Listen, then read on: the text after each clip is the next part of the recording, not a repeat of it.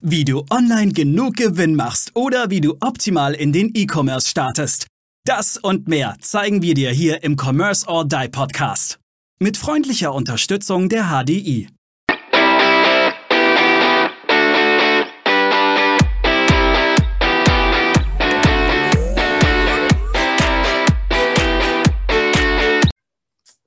Hallo und herzlich willkommen es geht weiter mit der nächsten Commerce oder Online-Podcast-Folge. Und Steffi und ich tun uns heute mal über das Thema unterhalten, wie bekomme ich aus dem Scratch einen Online-Shop aufgesetzt. Ist ein bisschen komplexeres Thema heute. Werdet ihr wahrscheinlich auch relativ schnell merken, an was man denn alles denken muss, weil es reicht nicht, sich nur bei der lieben Steffi zu melden und zu sagen, Steffi, ich brauche mal einen Shop. Und dann geht es nämlich mit dem Onboarding los. Dann gibt es erstmal so eine richtig schöne Checkliste, die abgearbeitet werden muss. Ja. Wie lang ist denn deine Checkliste, Steffi? Ja, also die, die Zeilenhöhen sind dann schon relativ äh, groß, aber ich glaube so zehn Seiten. Ja, zehn Seiten, ja. Mhm. Nur, nur der Shop. nur der Shop. Naja, das ist ein, sagen wir, eine Checkliste für Webseite plus Shop, aber man mhm. könnte die für einen Shop durchaus noch mal um zehn Seiten erweitern, ja. Na, wahrscheinlich. Lass uns doch mal, lass uns doch tatsächlich mal so ein bisschen einsteigen und mal überlegen, was brauche ich denn alles? Weil der Shop ist ja eigentlich gar nicht das Erste. Und Nö, was das ich Erste denke, ist an sich die Idee, die man hat. Genau. Das Erste, wir fangen mal mit der Idee an, ich will einen Online-Shop bauen. So, das heißt, dann brauche ich ja auch irgendwo Produkte. Es gibt das zwei Optionen. Ich sage, hm, ich möchte Reseller machen oder ich bin selber der Produzent, weil ich eventuell das Ganze schon habe.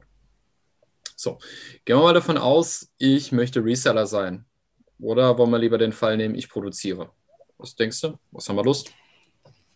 Ja, unterscheidet sich das massiv. Produzieren ist halt der Meisteraufwand. Ja, definitiv. Ähm, allerdings habe ich auch die größte Marge daran. Das wiederum auch, ja.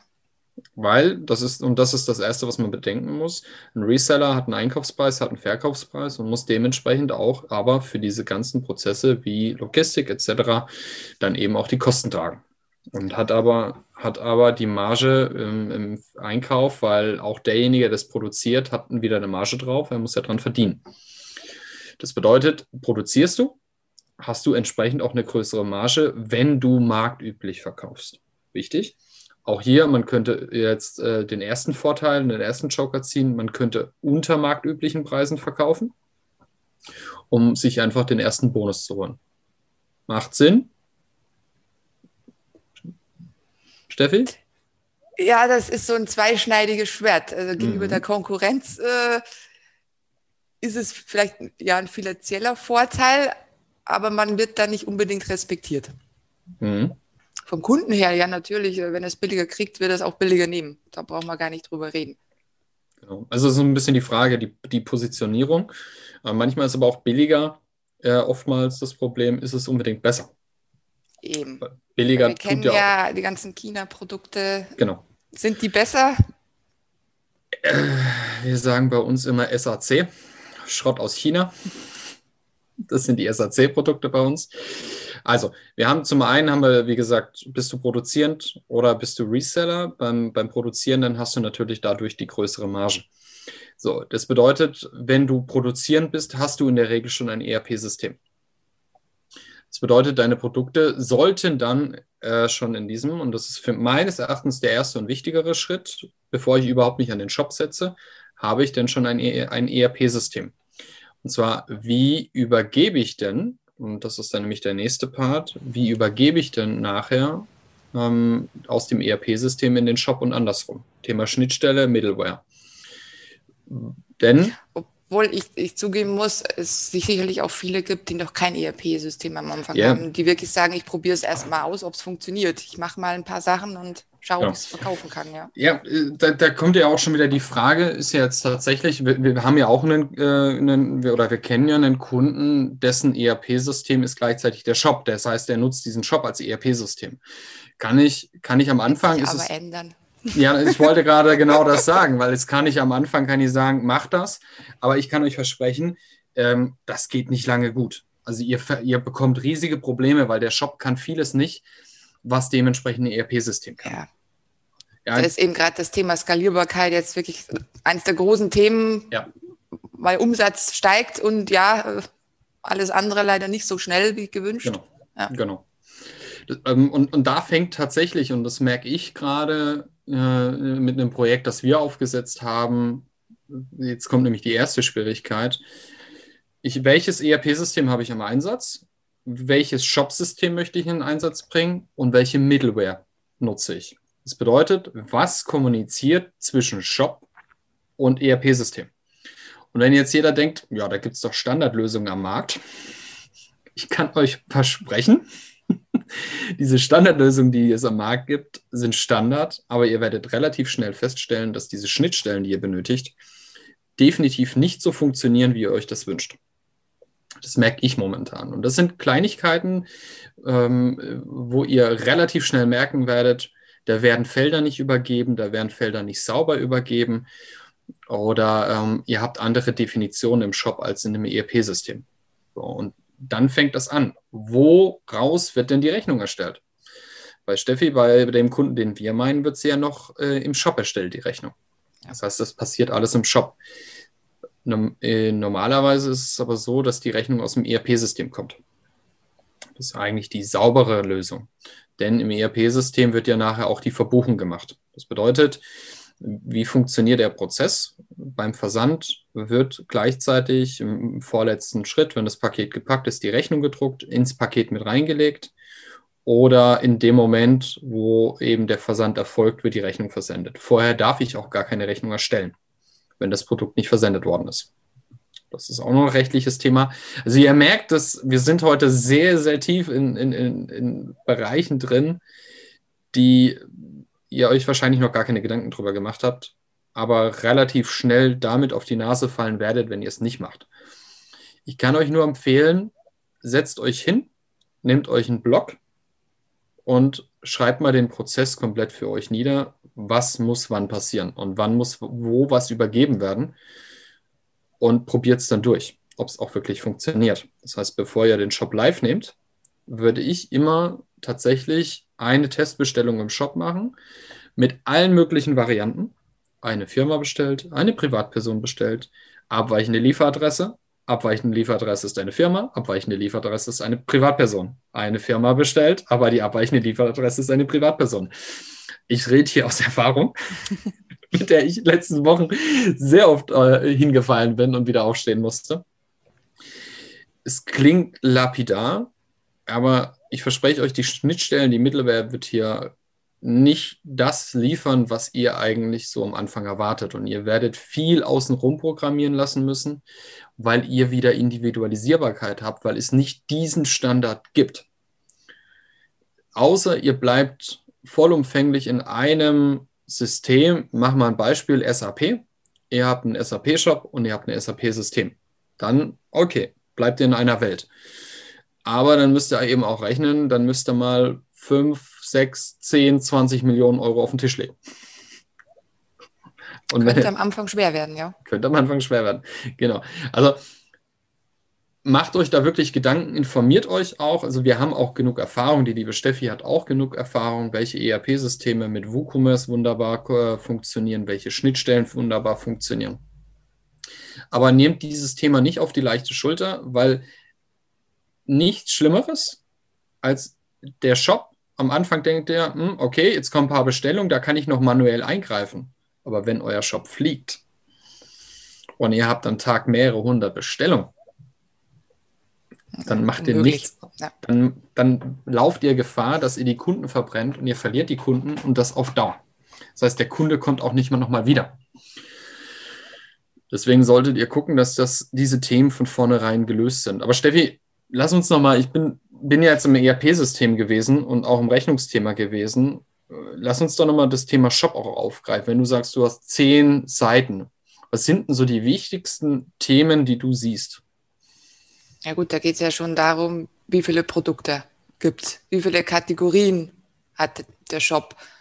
Soll der Shop in mehreren Sprachen aufgestellt werden? Das alles muss am Anfang bekannt sein, weil ansonsten hat man doppelte Arbeit. Dann natürlich, welche, welche Zahlungsarten möchte ich haben. Dann haben, hatten wir jetzt gerade in der Folge davor Thema Individualisierung, Personalisierung. Soll in die Richtung irgendwas gehen? Also eben ähm, Thema mhm. Konfigurator. Mhm. Das ist ja nochmal ein ganz eigener Baustein in dem Shop. Und dann natürlich Thema Tracking. Aaron ist jetzt leider nicht mit dabei heute, aber auch das ein großes Thema.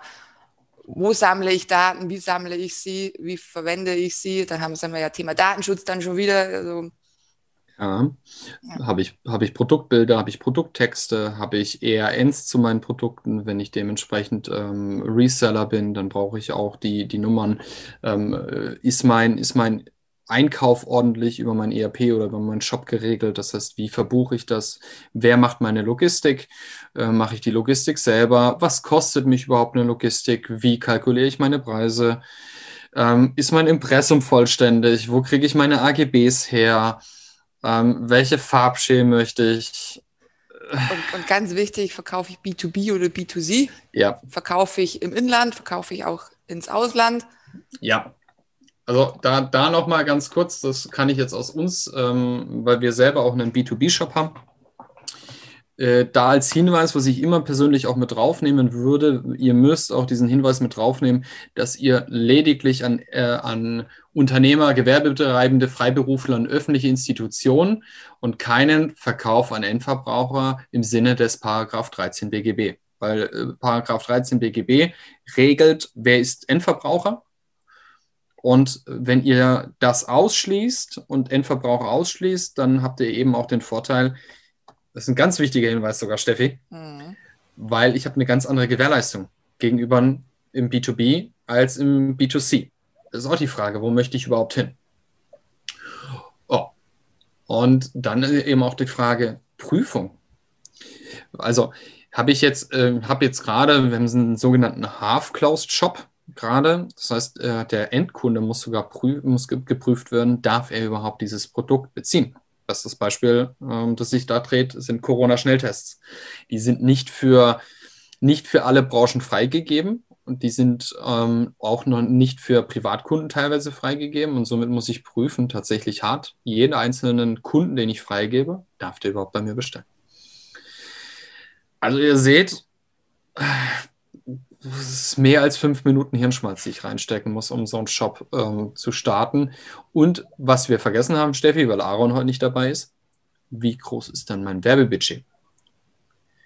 Was habe ich im Monat an Budget, um auch mein Advertising voranzutreiben? Weil nur einen Stop Shop hinzustellen, das ist im Prinzip wie in der Seitenstraße irgendwo einen Laden aufzumachen, aber vergessen vorne in die Hauptstraße das Schild hinzustellen und zu sagen, ich bin hier weil nichts anderes ist es.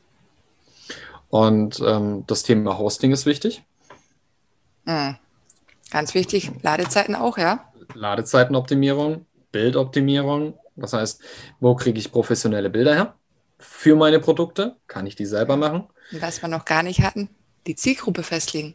An wen will ich denn überhaupt verkaufen? Ja, das ist ja sogar ganz am Anfang. Ja, ich würde jedem empfehlen, der einen Shop starten möchte, einen Workshop ähm, abzuhalten und sich wirklich mal intensivst mehrere Tage mit diesem Thema auseinanderzusetzen. Ich kann jedem nur abraten, sich hinzusetzen und zu sagen, ich starte morgen einen Online-Shop. Kann funktionieren, aber ihr werdet relativ schnell andauernd stolpern und das wird euch aufhalten. Und wenn der Shop dann doch ihr ein geiles Produkt habt und der relativ schnell fliegt, werdet ihr sehr viel Kunden verbrennen. Das Traurige an diesem Vorgehen ist ja, dass man oft gar nicht weiß, dass das Produkt gut wäre. Nur es, es funktioniert nicht mit, mit dem Aufbau, dem, der ihm da ist. Und dann denkt man sich, jetzt muss ich es aufgeben, funktioniert nicht. Hätte man es aber vielleicht von Anfang an richtig geplant, hätte das ein richtiger Renner werden können. Ja, ist absolut. Und da geht es halt einfach um auch diese Themen äh, Shop-Optimierung. Das heißt auch, sich einfach mal einen Shop selber zusammenzuklicken, kann man machen. Ja, aber äh, habe ich dann das Tracking? Habe ich, hab ich dann auch die, die Shop-Optimierung, die dauerhafte, meine Conversion Rate, wo liegt die? Weiß ich überhaupt, wo meine Conversion Rate liegt? Äh, mache ich ein Tracking, ein Maus- und Eye-Tracking. Das heißt, gucke ich mir auch so ein bisschen an, was machen die User denn überhaupt auf meiner Plattform? Habe ich mir ein Trusted Trust-Symbol geholt. Das heißt, eine Trust-Shops beispielsweise äh, für, für den Privatkundensektor. Also das sind alles so Themen, die ich nur empfehlen kann. Aber ihr merkt, das, das, das bauscht sich gerade, unser Gespräch bauscht sich immer mehr auf und ja. wir bringen euch auch tatsächlich immer gerade nur Schlagwörter rein. Ja, und was wir noch gar nicht erwähnt haben, weil wir sind ja immer davon ausgegangen, dass eine Bestellung immer gut abläuft. Retourenmanagement. Was passiert, wenn mal irgendwas oh, ja. läuft? Ja. Da kann ich gerade ein Lied von singen. Und dann natürlich ähm, äh, Kundensupport. Ja, genau. Also das sind, das sind ja die Themen, die ich tagtäglich auch, äh, mhm. auch habe. Retourenmanagement ganz wichtig, um einfach auch, rechnet ihr, kalkuliert eure Retouren. Also eine Retoure kostet mich im Schnitt, so ganz am Anfang, so irgendwas um die 13 Euro. Eine Retoure. Das ist der Grund, warum Amazon ja auch die, die Artikel unter 10 Euro vernichtet, wenn sie zurückgeschickt werden. Es lohnt sich nicht. Weil was habe ich denn? Ich habe einmal die Versandkosten, die ich, dem, die, der, die ich zurückbekomme. Das heißt, ich bekomme die nicht erstattet. Wenn ich das erste Mal das Produkt an den Kunden geschickt habe, dann verzichte ich auf meine in der Regel 6 Euro. Dann bekomme ich das Produkt zurück. Das heißt, ich muss es dann durchprüfen. Ist es denn noch original verpackt? Hat das benutzt? Wenn das nicht, wenn das benutzt hat, funktioniert es noch? Dann muss ich es neu verpacken. Irgendjemand muss es dann wieder ins Regal legen und muss es wieder einbuchen. Das sind Prozesse, die sind unglaublich aufwendig. Oder auch so ein Beispiel, was ich momentan habe äh, in, in einem Shop, da hat die Schnittstelle ein Problem und tut bei einer abweichenden Lieferadresse den Namen nicht mit übergeben. Ihr glaubt gar nicht, wie witzig das ist, aus dem Shop sich dann hinzusetzen und jedes Mal den Namen rauszusuchen. Hm um dann die Adresse individuell bei jeder Bestellung anzupacken, wenn du am Tag 100 von diesen Bestellungen hast. Das macht keinen Spaß. Dann, also es sind viele Dinge, die wirklich äh, funktionieren müssen und wo man denkt, ja, aber da gibt es doch Standards für.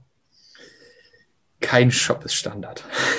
wenn wir eins gelernt haben, es gibt keinen Standard im Markt. Alles ist unterschiedlich, weil ein ERP-System und ein Shop-System heißt nicht, dass die schon mal miteinander zusammengearbeitet haben. Ein Logistiker und ein ERP-System heißt nicht, dass die schon mal miteinander zusammengearbeitet haben. Ja, also macht euch Gedanken.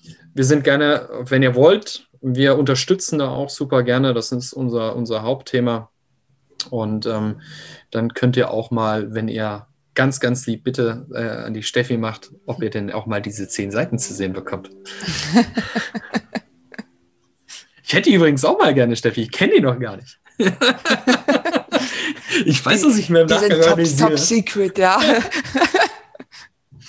ja, aber ich, ich denke, das ist tatsächlich das Wichtigste, ist der, die Requirements. Was habe ich überhaupt für Requirements? Was habe ich vor mit meinem Shop? Ja, um das jetzt einfach nochmal hinzuziehen. Und dann überlegt euch tatsächlich Step by Step, wie wenn ihr einen Laden aufmachen wolltet, irgendwo, was muss ich machen? Ja, also auch wenn ihr einen Laden aufmacht, habt ihr irgendwo ein Lagerverwaltungssystem für eure Waren. Ihr müsst es, der Kunde muss vorbeikommen, was dann dementsprechend das Advertising ist und so weiter. Lässt sich eigentlich, ich finde diesen Vergleich toll, Steffi. Ob ich jetzt ein Ladengeschäft habe oder ein mhm. E-Commerce habe, es ändern sich einfach nur Begrifflichkeiten, aber die Kosten ja. und der Aufwand ist eigentlich identisch. Die Miete, die Miete ist im Prinzip doch eigentlich immer meine Advertising-Gebühren. Kann ich doch ungefähr vergleichen miteinander. Plus halt Hosting und so weiter, aber das sind ja die Nebenkosten, die ich auch habe mit Heizung und Wasser und hast du nicht gesehen für einen normalen mhm. Shop. Also. Ich habe viel geredet, merke ich gerade, Steffi. Normalerweise tun das Frauen gerne, aber in unserem Team bist das definitiv immer du, ja? Ich bin das eindeutig, ja. ja. Ähm, ich schweife ab. Hast du noch was, Steffi? Ja, unsere drei glorreichen Tipps, würde ich noch sagen, haben wir noch gar nicht gemacht heute. Stimmt. Was wären denn deine drei glorreichen Tipps? Nummer eins wäre, überleg dir ganz genau, was du machen willst. Dann Tipp Nummer zwei, überleg dir, wie du es machen willst, plan das wirklich durch von Anfang bis, bis Ende sage ich jetzt nicht, weil das kann, so weit kann man es nicht durchplanen, aber ich sag mal, die ersten Monate, was ansteht, was wie gemacht werden muss. Und das dritte eben dann, optimier an dem Ganzen. Hm. Schau, dass du skalierfähig bleibst. Was mir noch einfällt, und das ist, was ich auch immer wieder merke, die Leute kommen und sagen, sie wollen morgen starten. Nehmt euch Zeit für den Start. Ein überhasteter Start funktioniert nicht. Nicht im E-Commerce. Das, das ist ein wichtiger, das fällt mir gerade erst ein. Ich habe das immer wieder gerade, dass die Kunden unbedingt starten wollen. Das muss immer noch, ich hatte auch wieder meinen Launch am 23. Dezember, habe ich einen Shop gelauncht. Natürlich habe ich am 23. Dezember einen Shop gelauncht. So, die ersten Umsätze habe ich seit dieser Woche. Die ersten großen, wichtigen Umsätze. Nehmt euch die Zeit und lauft, lauft nicht voraus. Es bringt nichts. Glaubt mir es. Das ist doppelte so, Arbeit dann. Genau, ihr habt doppelte Arbeit, ihr, ihr kriegt noch mehr graue Haare, als, als ich jetzt eh schon habe. Es macht keinen Sinn. Du hast keine grauen Haare, Steffi.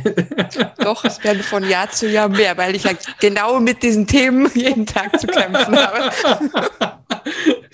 Also virtuell bin ich ganz grau, äh, aber es geht noch. Super. In diesem Sinne. Ähm, wir freuen uns äh, auf Feedback natürlich. Wir freuen uns über jedes Feedback und äh, stay tuned. Bis, bis dann. Ciao, ciao. Bis zum nächsten Mal. Tschüss. Wir danken unserer Station Voice Abi Schreert. Bis zum nächsten Commerce or Die Online Podcast.